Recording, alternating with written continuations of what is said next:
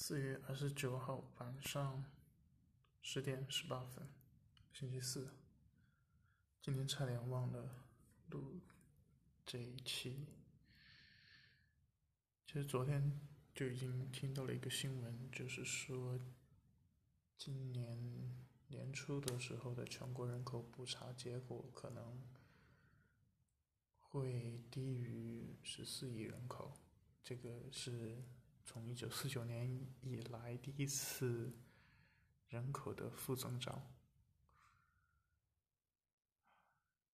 虽然这个消息还没有得到证实，但是好像网上已经啊有比较多的消息了吧。而且本来预计这个消息应该是四月初就应该公布的人口普查的结果，但是现在已经。马上五月份了，依然还没有公布。也许是在考虑选择一个合适的时机和方式来公布吧。具体到时候看用一些什么样的措辞和说法了。虽然前一段时间央行已经呼吁说放开。人口生育的限制，甚至是从那一篇论文的角度来说，后面都不只是说放开，而是反向的计划生育。那以前是计划少生育，现在可能以后要计划多生育。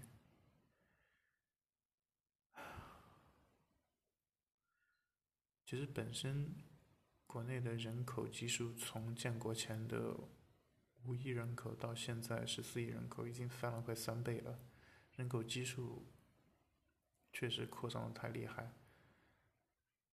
但是现在的问题是，整个国内的体量、经济的发展，还有各个方面，没有足够多的人口是没有办法维持维系这种发展速度和量级的。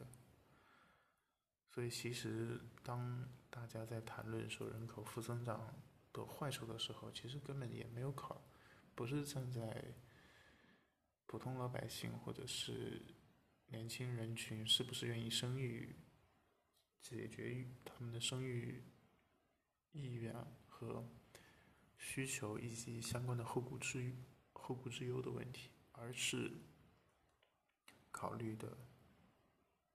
怎么样能够保持这样一个体量、经济发展速度的持续性？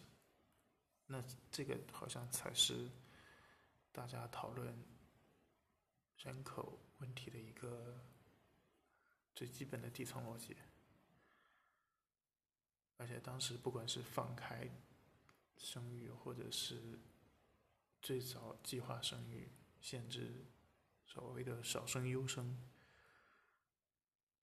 似乎好像都没有从人的意愿的角度出发，而是因为担心整体里头的某一个部分。那以前呢，就是担心说粮食不够吃，养活不了那么多人，所以要计划生育。那现在反过头来开放二胎，甚至开放三胎。完全自由生育的考虑点就反过来了，而是为了保持这样一个好的数字表现而已。唉，说来说去也都是为了那些数字而已，好像不管是好的数字还是不好的数字。OK，今天就聊这么多，晚安。